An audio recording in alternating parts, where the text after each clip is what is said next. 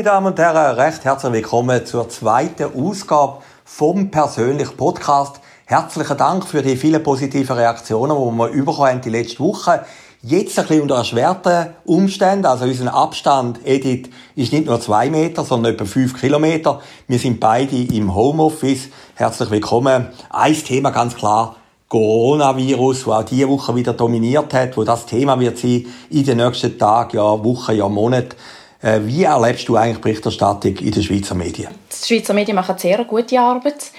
NZZ, Tamedia, SRF berichtet grundsätzlich sehr gut und sachlich, auch sehr differenziert. Jetzt zum Beispiel beim Tagesanzeiger hat es auch immer unterschiedliche Szenarien, die aufgezeigt werden, also wie die Pandemie könnte verlaufen. Das ist grafisch auch sehr gut gemacht. Ähm, gestern Abend habe ich 10 von 10 geschaut. Dort ist mir ein Beitrag aufgefallen über den Spital in Norditalien. Also, man sieht dort Bilder. Ich habe noch nie ein Bewegtbild gesehen aus so einem Spital, wo die Intensivpatienten zeigen, wie die beatmet werden. Und ähm, es ist ein italienisches Filmteam, das dort können filmen konnte. Und man sieht, wie die eben in Bauchlage liegen, wie schon tagelang in den, bei diesen Geräten sind. Und man sieht auch, dass das nicht nur ältere Leute sind, sondern Leute in unserem Alter. Du hast ja selber mit dem Korrespondent geredet in Italien, mit dem vom Schweizer Fernsehen. Was war dein Eindruck? Gewesen?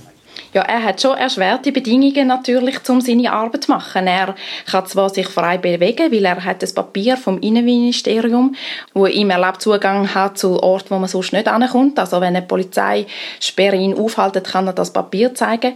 Und ähm, er sagt aber, es ist immer schwieriger zum Bewegtbild herstellen, weil die Leute einem gar nicht mehr in die Wohnung hineinlassen, also auch Abstand halten. Er hat sein Mikrofon, sein Gerät bedeckt mit einem Plastik, dass es auch nicht plötzlich Träger wird von so einem Virus. Und ähm, ja, er hat auch gesagt, die Schwierigkeit ist eigentlich vor allem, dass man auch fast keine Bilder bekommt von den Spitälern. Darum habe ich jetzt vorher auch den CVC-Beitrag erwähnt, weil das ist ja schon erstaunlich. Er sagt, ähm, die Spitäler und die Behörden tun eigentlich schon ziemlich die Öffentlichkeit probieren zu verschonen von diesen dramatischen Bildern.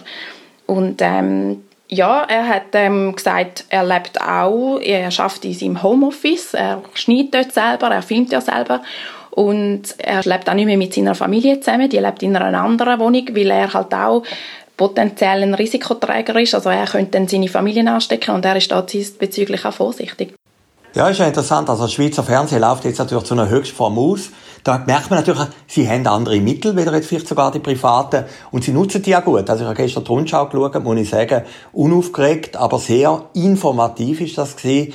Und wenn man das Tessiner Fernsehen nimmt, wo ja in Italien, Norditalien vor allem, eine sehr grosse Verbreitung hat, hat natürlich das Fernsehen auch eine Verantwortung gegenüber seinen Zuschauerinnen und Zuschauern. Und es sind natürlich schon zwei Seelen in der Brust. Also auf die einen Seite verstand ich den Journalist, der natürlich möglichst spektakuläre Bilder will, Interviews will. Auf der anderen Seite Behörden, die sagen, nein, das können wir nicht bringen, wir wollen ja nicht noch mehr Panik machen.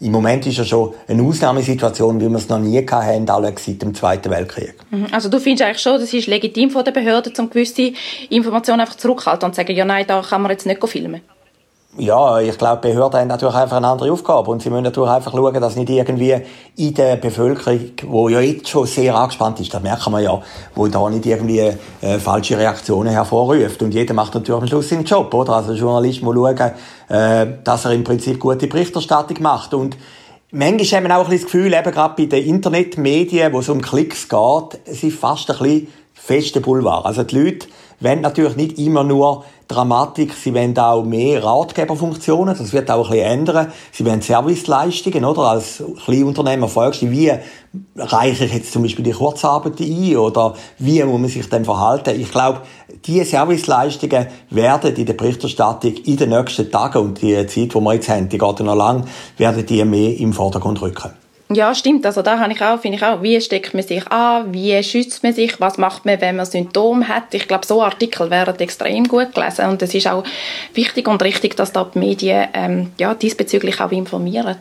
Also als Medienfreak ist natürlich schon eine grosse Zeit. Eine publizistisch, das jetzt ein bisschen zynisch, eine publizistisch grosse Zeit, oder? Man hat die Online-Medien, die schneller sind, jetzt vielleicht die SRG, die Regionalsender, auch wie Tele Zürich und so, wo mehr Hintergrund bringen auch und äh, Exponenten im Studio hat.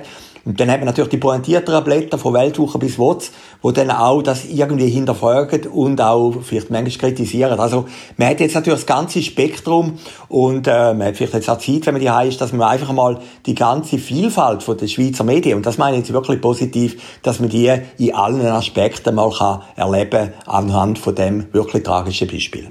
Und ein guter Punkt, oder was jetzt wahrscheinlich kommen wird, ist die Frage, wo bleibt denn der Bundesrat Barmelin? Das ist genau der Titel von einem Kommentar, wo der Wirtschaftschef von Tamedia geschrieben hat, der Peter Burkhardt. Ähm, wo ist eigentlich Barmelin? Ja, es geht darum, dass er sagt, ähm, ja, während der Bankenkrise ist es so gewesen, too big to fail, da hat man die Banken müssen retten und jetzt sind es nicht Banken, die Not leiden, sondern Hunderttausende von Beschäftigten in der Schweiz. Also das wäre dann too many to fail. Und so, äh, du, Matthias, hast ja einen grossen Text auch geschrieben, einen Vorschlag, einen konkreten sogar, wie genau der Bund jetzt könnte vorgehen. Ja, der Barmelin ist vielleicht am Organisieren vom Ganzen. Eins zeigt sich natürlich, als Politiker müssen wir nicht führen treten, oder? Ich meine, da sehen wir in äh, Bayern, wo der Söder, wo immer relativ unbeliebt war, der Ministerpräsident, plötzlich der große Held ist, oder der Kurz in Österreich, wo jetzt plötzlich einfach irgendwie Zügel in die Hand nehmen und sagen, man muss so und so machen, oder?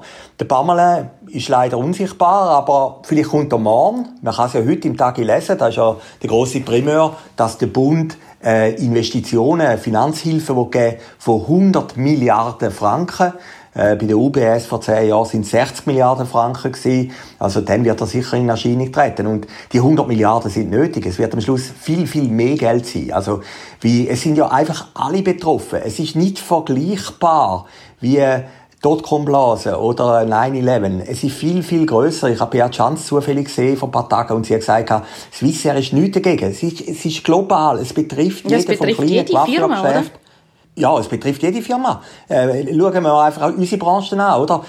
Aber jetzt wird praktisch keine Werbung mehr geschaltet. Da muss man realistisch sein. Und auf der anderen Seite äh, leiden natürlich dann auch die Werbeagenturen darunter. Also äh, es ist im Prinzip eine, eine umfassende Krise, wo es in dieser Form so noch nie gegeben hat. Mein Vorschlag ganz am Schluss ist, man muss doch irgendein gerechtes Mittel finden, irgendwo ein Instrument, dass alle mehr oder weniger gleich berücksichtigt werden und nicht nur die Großen, eben Swiss und alle, die, jetzt rufen, sondern auch der Coiffeur, auch das kleine Restaurant. Meiner Meinung nach könnte die Steuererklärung so ein objektives Mittel sein. Die Leute haben immer die Steuern eingereicht, haben gesagt, wie viel Umsatz das sind, wie viele Leute, wie viel Gewinn und weiß Gott was. Das könnte eine Basis sein, dass man dann mehr oder weniger eine gerechte Hilfe hat nachher. Ja, danke Matthias. Das war es von diesem Podcast.